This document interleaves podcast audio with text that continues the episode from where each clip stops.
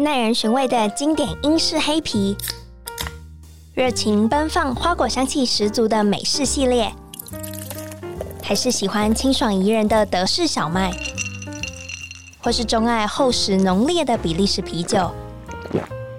欢迎收听《深饮啤酒》，陪你探索来自世界的精酿啤酒，让我们一起从微醺中学习吧！Cheers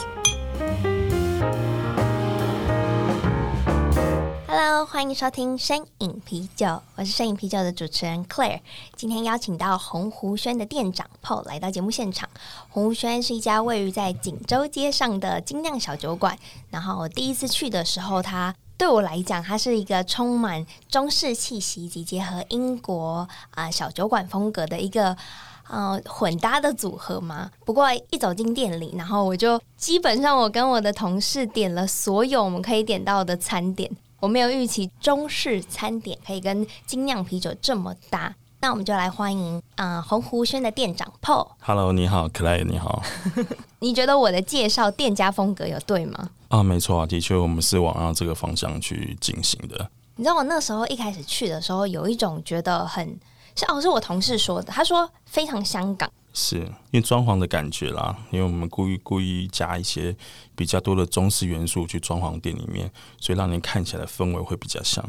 而且其实因为我在嗯、社群上就常常看到很多人就是 tag 你们店，然后我就有预期可能是一个嗯、气氛很活络、很热闹的那种大的那种可能精酿啤酒吧。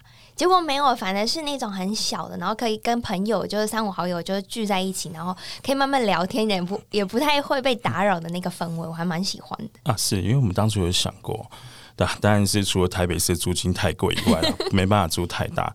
另外一点，我没有想到说，我们希望让客人呃能享受这样子。啊、比较安静的一个小地方，你下班可以放松的一个呃场所。那我们也希望就是我们跟每个客人都可以互动都很好。如果太大店，你跟客人互动难免会降低嘛。对，这是我们当初有想到的地方。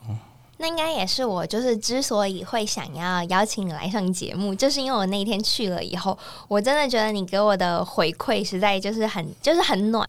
就觉得我只是很好奇，就是关于 Fulles 的那个呃 Vintage L 的那个一整个系列，我就觉得哇，你居然有一整个系列。就我那时候说哇，有这个盒子收收藏起来一定很酷。然后你居然说你可以都送我，我就觉得啊超好的。所以你也是平常也都是很喜欢送东西给客人吗？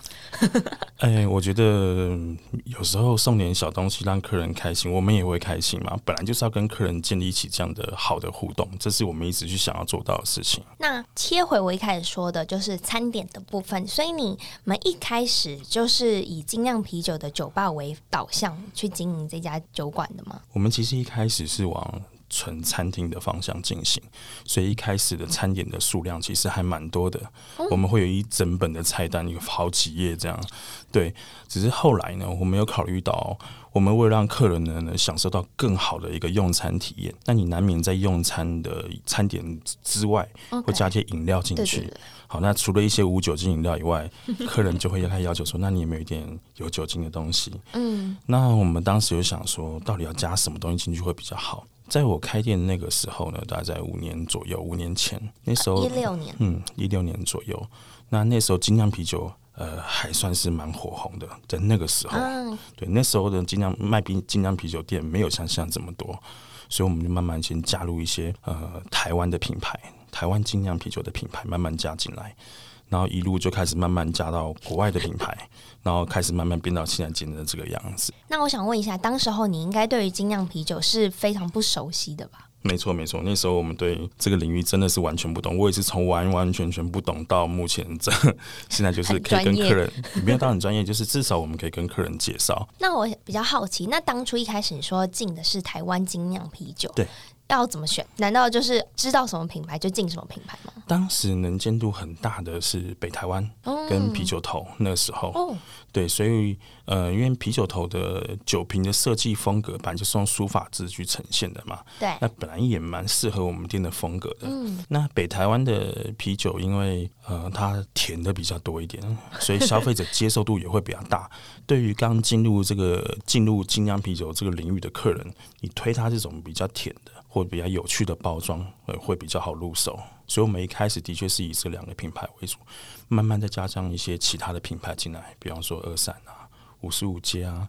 哈扣的酒这样，OK。那后后来是你们一开始的时候是指以瓶装销售吗？还是一开始就是直接走 on tap？、嗯、我们一开始瓶装销售，因为一开始你不确定你的销售状况会怎么样。嗯，你做 on tap 压力其实超级大，对，所以我们也不敢这样去去做。先从瓶装的跟客人推起来，看看客人给我们的反应是什么。我们那时候在慢慢思考说，那这时候下一步该怎么做？OK。所以你就后来走到 on tap 也是最近这一两年的事吗？大概在三年多前就开始加入 on tap 这个设备。然后后来的话，就是一开始也是主打台湾精酿啤酒，然后最最后开始做国外的。哎、欸，其实 on tap 开始，我们店的国外的酒的比例就很高了啊，就变很高。对，因为国外的酒出的速度真是蛮快的啦，不得不说。对，所以我们那时候国外的啤酒大概占七成了，然后台湾的再占两到三成。那你是怎么样决定每一次要设定的风格？是以比如说你来的客人喜好的程度，还是你们的餐点去做大餐这部分？on tap 的部分是这样，因为我们的。呃，on tap 可以让人家试喝吗？嗯，对，试喝这是一个很重要、很重要的一个行为啊，因为。呃，很多人他是不曾接触过精酿啤酒，嗯，很多人甚至以为我们就是一间呃面馆，面馆哈，整个人走进来只是想吃个面而已啊，没想到意外发现怎么会有一台啤酒机在那边，然后就开始会很好奇，就会问我们说，那请问上面的是什么酒？那通常这样客人也知道他们一定是不曾接触过接触过精酿啤酒，嗯，那你这时候就可以透过适合去跟他建立起一些比较好的印象，让他不会惧怕这个精酿啤酒这个领域，让他愿意进入到这个领域尝试看看。所以呢，关于我们挑选 on tap on tap 上面的状况是，呃，我们会挑比较清爽的类型，比较接近他一般喝啤酒的感觉，比方接近他卖场啊或便利商店买到啤酒的感觉.所以一定不能做太重的口味在上面。那你他试完第一轮觉得很不错的时候，他通常会点一杯嘛。对。接下来他会对冰箱里面的酒好奇，那冰箱里面的酒呢，就是瓶罐装的部分，我们选的味道可能就会比较特殊。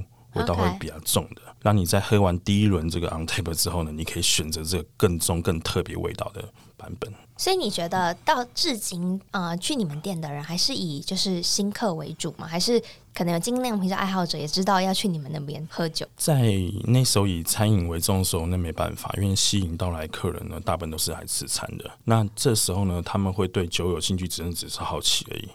所以这个客群的确都是意外的。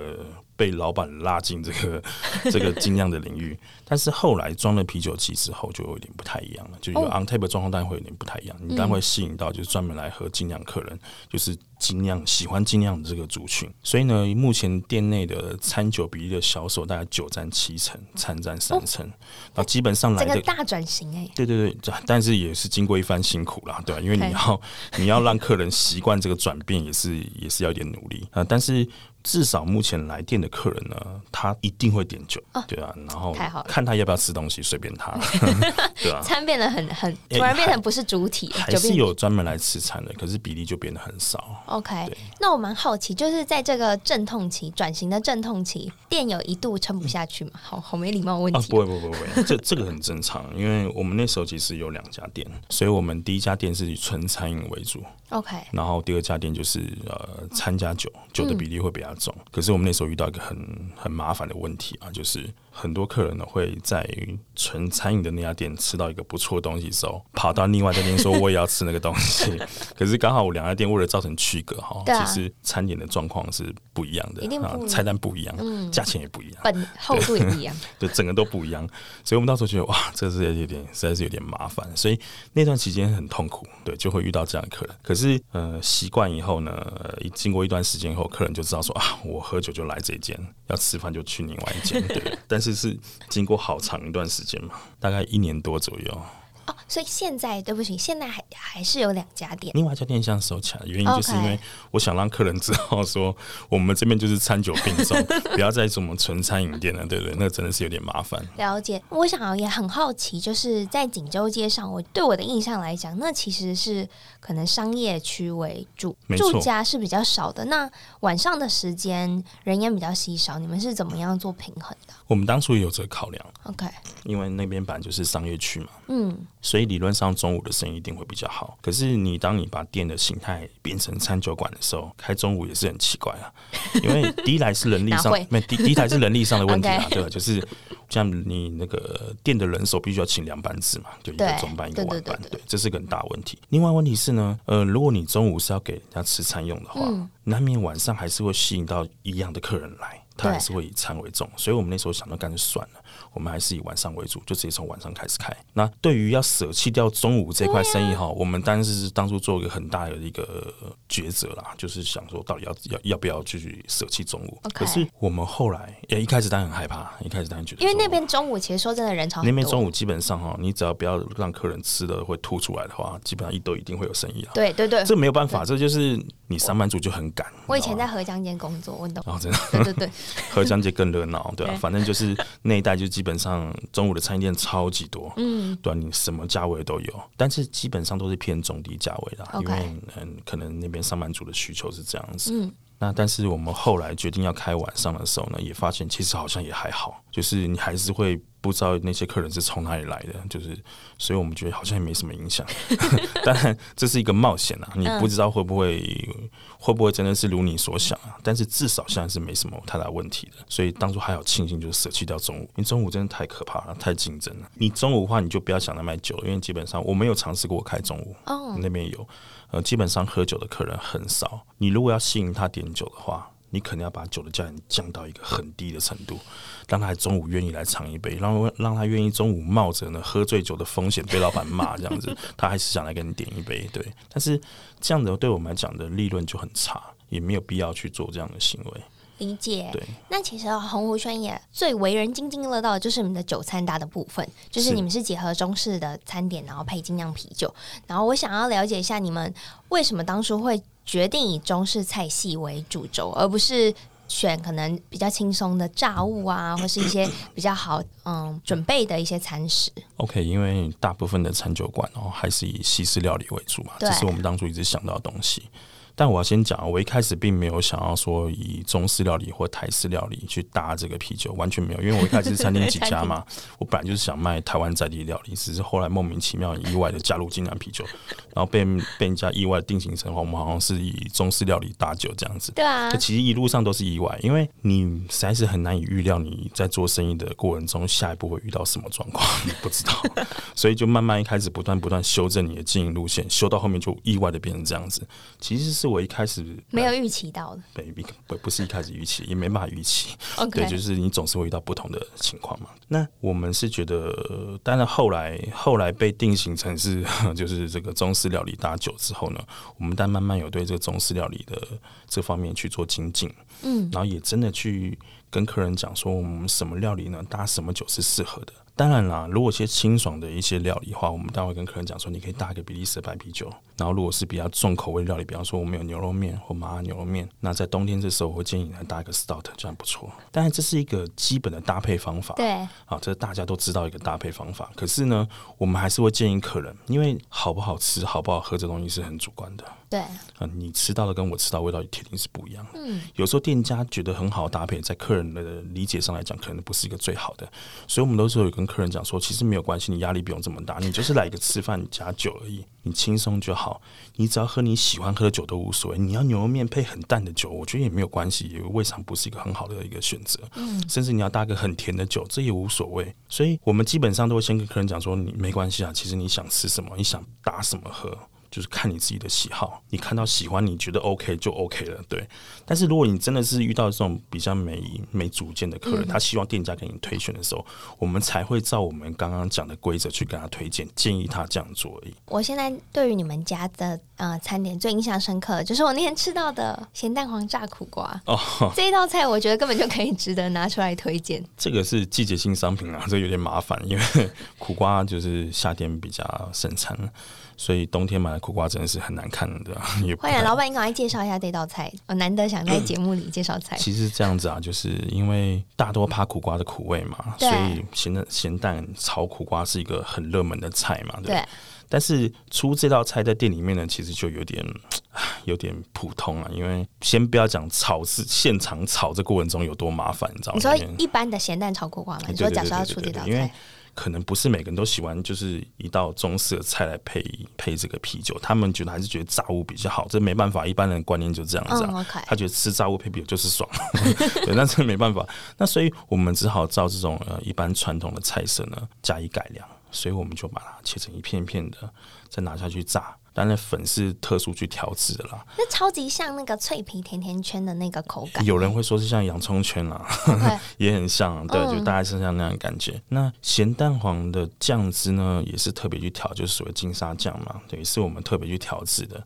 所以当炸完之后呢，我们再淋上我们特制的酱，看起来就一个像比较西式料理的感觉。那当然，大家吃完以后觉得会比较特别一点点。我那时候要点的时候，我还觉得很害怕，想说嗯，会不会点错？就是因为它单价跟其他的小点来讲是相对高一些的。我想说，哇，要吃一整盘炸苦瓜，这是什么概念？后来发现，哇，根本不够吃。我们出这家菜时候比较有趣点，就是可能客人看到以后都说，哎、欸，那到底是什么东西？嗯、对，他就他会很惊讶说，菜单上有这道吗？我们特别跟他说，啊，这是炸苦瓜。他说，哈，炸苦瓜是长这个样子吗？嗯，这个过程当中，就五年，你有曾经经过有拓店。然后收店，那对往后有就是可能在拓店的打算吗？会，其实我觉得就是应该算是因为调整店的营运状况，所以把另外一家餐饮店纯餐饮的店收起来。但是我觉得这对我来讲反而是一个很好的经验了，因为难免在这个生意过程中就是会遇到不同挑战嘛。可能当下状况这样做对我来讲是最好的。那呃，在慢慢调整营运方向过程中呢，我们的确有想到下一步是什么。我们像其实老实说，这种餐酒馆对我们来讲最大的经营上的问题就是呢，店员不好请啊，因为。你要请到同时会懂介绍酒.又可以做餐点的店员，是一件很难的事情。通常呢，你要你单是要请个会做餐的客人，哎，不是做餐的店员就不简单了。单独也请个会介绍酒的店员也不简单。然后同时要具备这两个要点的人就超级难。所以这对我们来讲啊，可能要找到这样的对象是不是很容易？所以呢，老实说，我觉得在开餐酒馆呢，如果能能克服这个问题的话，当然是很不错了。那老板没有想说要直接进行培训吗？有有有，但有我们现在都是有. 甚至有很多客人跟我讲说，我好想在里面打工哦，因为他是喜欢精酿啤酒。但我就会回头跟他讲说，哎、欸，那喜欢喜不喜欢跟要不要下来做就是两回事哦。但是我们下一步是有想到说，我们想真的是又冲过去开一间纯餐饮的店。这是我没有想到的，哦、对对，这是老板真的很想很有心想要做这件事。嗯，因为我，我突然叫你老板，没有没关系，没关系也可以。我们觉得两者上的结合是不错的。如果有一间纯餐饮店，然后利用这间纯餐饮店能供自己餐酒馆的一些新奇的菜色，我觉得这是一个很好的组合。你的厨师魂永远都没断。哎，我觉得都踏入这个领域了，也没办法，就会继续研发下去了。对啊。所以，Paul，你本身就会厨艺吗？嗯，应该是说我。呃本身就具备厨艺吗？应该说，我为了开餐厅，好才去钻研厨艺，应该这样讲会比较正确一点点。那我其实要啊，想问到你一个，就是关于为什么鸿湖轩是怎么样得来这个名称的？宣版就是一个小店的意思啊，所以我们当初设定的方向版就是呃，开小小店，不要太大。就像我刚刚讲的，这样跟客人的互动也会比较好一点点。鸿湖这个两个字呢，其实的确是有些客人会念错，但是因为比较少见啦，它其实是一个“鸿鹄之志”的成语的由来。我们只想跟客人讲说，虽然我们是小小店哦，不过你放心，我们还是会有远大的抱负，可以好好照顾到每个客人。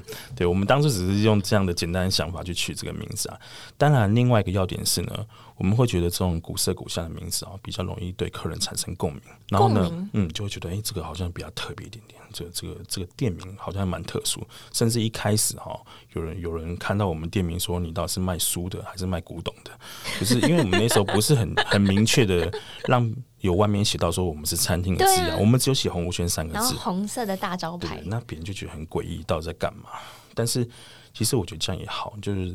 我们会借这个名称、这个店名去跟客人说，其实我们就是以中华的传统面食为基础，然后去做创新，做跟酒的搭配。嗯，理解。所以从装潢风格也是因为名称，然后做的定调的。嗯，是没错。其实那时候想说，总你总不能取个太西式的名字配这样装潢，因为客人会觉得很冲突。对，所以还是稍微呃搭配一点，对，看起来就是比较像。对。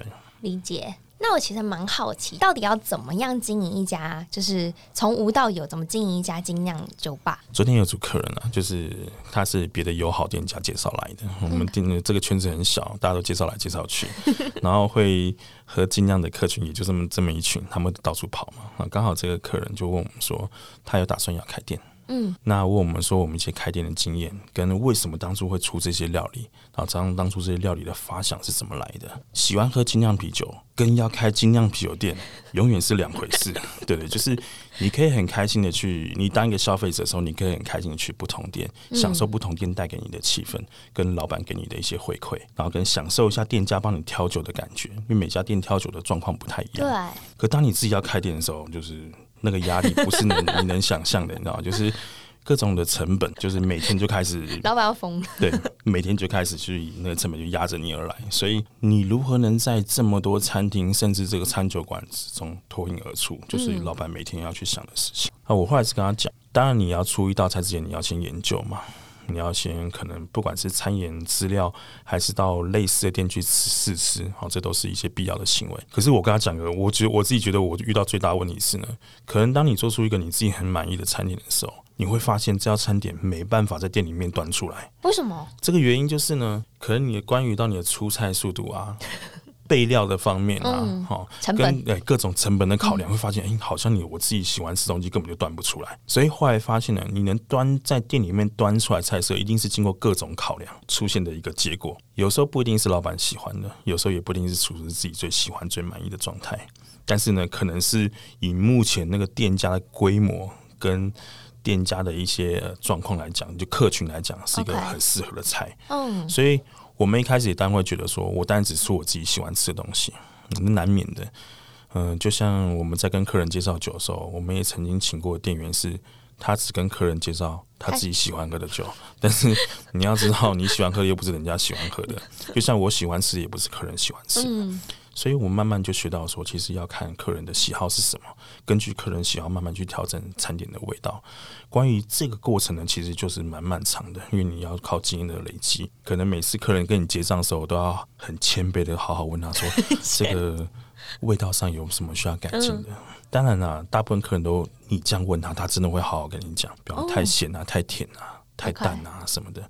但是我们后来觉得这样问好像也不太对，因为你会发现每个客人喜好程度差异很大，你知道吗？太多指大到真是到后面会无法参考，你知道吗？就是你会今天听完说哦，这好淡哦，然后我们就隔天调咸，然后后面那个隔一天就发现很多客人说这个太咸了，怎么吃？对，所以我们后来大家就想说，好，你做久了就知道这个平均值怎么调。哦，我以为这就是你自己心里有一个度量衡，就是、嗯、对，没办法，你最后只能调到一个平均值。那当然，这个平均值没办法满满满足所有客人的味蕾，这是没有办法的。对，所以呢。一家餐厅不可能所有人都觉得好吃，嗯、因为他只能做到大部分的人觉得好吃的程度，那、嗯、就是极尽所能追求大部分人觉得好吃，所以一定会有人觉得你这家餐厅不好啊，很烂、啊、很差，就是就是我们做到后面觉得一件没办法的事情，所以我是跟那客人讲说，就是我们会遇到这些问题啦，对吧？所以你也不要想说，呃，要是客人觉得你不好吃的时候，你会很气馁。我说这也没什么了，对吧？你久了就会习惯了，对。但是。我们还是会秉持自己的信念，好、嗯、做出觉得自己满意东西给客人。我觉得这里还是很重要的。那 Paul，你这样开店五年以来，然后你也看过就是精酿啤酒产业的店家，嗯、就是起起落落。那你是怎么看待这些？就是嗯，可能串起，觉得这是一门生意，然后开的店家，嗯、你那时候有跟这些比如说店主们做交流吗？有有，就像我讲的，这圈子很小嘛，所以大家都认识嘛，对吧、啊？呃，应该这样讲啊，我觉得起起落落的一个很大原因，也是我们想碰到一个很大问题啊。我觉得我我讲这个关于这个精酿啤酒的产业就好了。嗯、你要开一间精酿啤酒店呢，你到底想不想要出餐点给客人？我觉得很多想开精酿啤酒店的的人，可能他只想要觉得我只要轻松倒酒就好了，或者我只要跟客人介绍酒就好了。嗯。可是事实上呢，对客人的体验来讲，他没有。他绝对不是这么简单就可以满足了，对，你不是只是推一瓶好的酒给他，介绍一个好的酒给他，他就会持续的去跟你消费，因为毕竟这样类型店太多了。OK，你要怎么可以让他不断的去回流到你的店里面去？好，那这个餐饮部分，其实我觉得扮演的举足轻重的角色，这没有抓住他的胃，因为没办法，你又吃又喝，就是一个大家习惯的一个搭配的方法嘛。嗯，对，就算我们去热炒店，你还是会想点一面一一个啤酒配热炒吃的道理是一样的。所以，当你不想出餐的时候，呃，你难免被这市场的淘汰几率会稍大一些。我不要说绝对，因为可能可以靠着店主老板的个人的魅力去巩固这些客人。可是这很硬，是可以的，嗯，但是几率上来讲就比较难一点点。对啊。老板就等于是每天都要在那边吗？嗯、呃，除了老，嗯、呃，你如果要靠老板个人魅力的话，老板就走不掉了，对吧、啊？老板就一定要顾店嘛，对吧、啊？可是当初餐点的时候，又有个另外一个问题了，你到底要把餐点出到什么程度？就是你到底是想要出卖场的炸物哦，就是卖场可以买到炸物，还是你要自己去研究料理？当你要觉得决心要自己研究料理的时候，你会发现呢，这个整个制作过程中呢，繁杂到超乎你的想象，那不是。就不是单纯的就是卖酒可以比拟的，对，所以而且当你餐跟酒都要并重的时候，这是一件很可怕的事情。所以我真的非常佩服这个 A B B 这个前辈，真的太厉害了。所以你能把餐酒做的这么完美的搭配，我觉得真的是一件很辛苦的事情。可能在外人眼中觉得工作很辛苦吗？真的真的，就可能在外人眼中觉得说，哇，你就是一间可能就是。呃，一间很成功的餐厅，可是他可能没想到，在这成功的过程中呢，背后付出多少辛苦。像我们这种有经历过的，可能就觉得说，这真的太厉害了。你要能做到这么完美搭配，真是一件很不简单的事情。而且我觉得在，在呃听你的回馈当中，就可以听到很多，就是你有很多的权衡，就是好像不不能只是自己喜欢，同时又要考量很多金流这些。我真的觉得这这个想法都只有老板跟实际在实做的人可以感受到的。呃，我们一开始也也没有想到这些啊，我们开始开店也算开心，我们就开开心 开店就好了，没想到会遇到这种这么可怕的问题，对啊。我觉得今天听了 Paul 分享很多，然后最后的话，我想要问你一个问题，就是你怎么看接下来的台湾精酿啤酒产业？身为一个精酿啤酒店主，你是怎么看待？期待未来的，比如说市场发展啊，或是比如说精酿啤酒的品相越来越多啊，就身为一个店主，你是怎么看这件事情？当然了，像台湾的精酿啤酒产业，虽然近几年来是很不错的，嗯、算是有点蓬勃发展了，但是跟商业啤酒比起来啊，那个消费的那个程度还是太低了，太多人还是完全没有接触过精酿啤酒，所以我觉得，当然目前状况下呢，越多这样店家，我们是越开心啊。其实我是抱着乐观的态度，我觉得很好。当然，我不会说哇，怎么又多一个对手了，我不会这样想啊。因为本来大家一起把这个产业做起来，这是一大家都一直想的事情嘛，对，所以我觉得还不错。像目前慢慢的看到越来越多不同的牌子进来，完全没有经过台湾牌子在这几年来陆续进来，这至少我一个。店家的角度来看，这是一件很值得令人开心的事情。嗯，因为这样子啦，这样说起来呢，会会让一般人更容易接触到精酿啤酒，也知道这到底是什么东西，也更愿意去接受它。因为这个广度越来越广，是因为精酿啤酒最大问题就是价钱嘛，这是很很好理解的。很多客人来我们店里面看到一杯酒啊、呃，可能在两百块左右。甚至有的会到三百嘛，因为有的成本问题，你会卖到三百。对啊，你会怎么？你会怎么回答这个问题？客客人就直接跟我讲说：“呃，你们都是这个价钱吗？” 但我说：“对，就是我们都是这个价钱。那其实大家也都是这个价钱。嗯” 那我说：“那他直接跟我讲说，那我不如到边上店买一手啤酒算了。对”他真的有的客人这样跟我讲。他不是跟我讲，他跟旁边的他的朋友讲说：“哎、欸，那我们去边上店买一手好了。”对，可是我们还是会跟客人讲啊，这个毕竟类型上不太一样。好，就是里面组成成分也不太一样，嗯、用料也不一样，所以才会造成这个价钱上的差异。可是呢，大部分客人呢，价钱还是首要的考量，这是真的是一件很现实的事情。他会因为价钱来决定他要不要接受这个东西。所以呢，呃，遇到这样客人呢，我们还是尽可能的去跟他讲。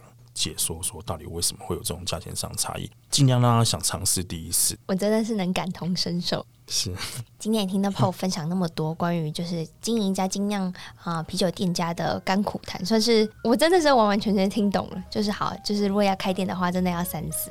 啊，是真的要三思，钱先留着嘛。对。好，那最后的话，你也可以跟啊山影啤酒的听众说一下鸿湖轩的位置，还有营业时间等等相关资讯。我们位在那个锦州街三百二十号，比较靠近行天宫站跟木栅线的中山国中站。我们从晚上六点开始营业，到凌晨两点，对吧、啊？这段时间都欢迎大家来找我。所以一到日全，哎，一到六，然后星期、哦、我们星期天公休。OK，好，那如果大家有兴趣的话，也可以多多去洪湖轩找 Paul 聊天，他真的可以跟你聊很久。啊、谢谢谢谢。那今天也谢谢 Paul 来到声饮啤酒的节目现场。然后如果喜欢节目的话，要记得订阅、分享，然后到 Apple Podcast 留五颗星给我，然后写一些评论，然后我都会回复给大家。然后今天的节目也由 ABV Bar and Kitchen 赞助播出，然后我们节目就到这喽，拜拜，拜拜。拜拜。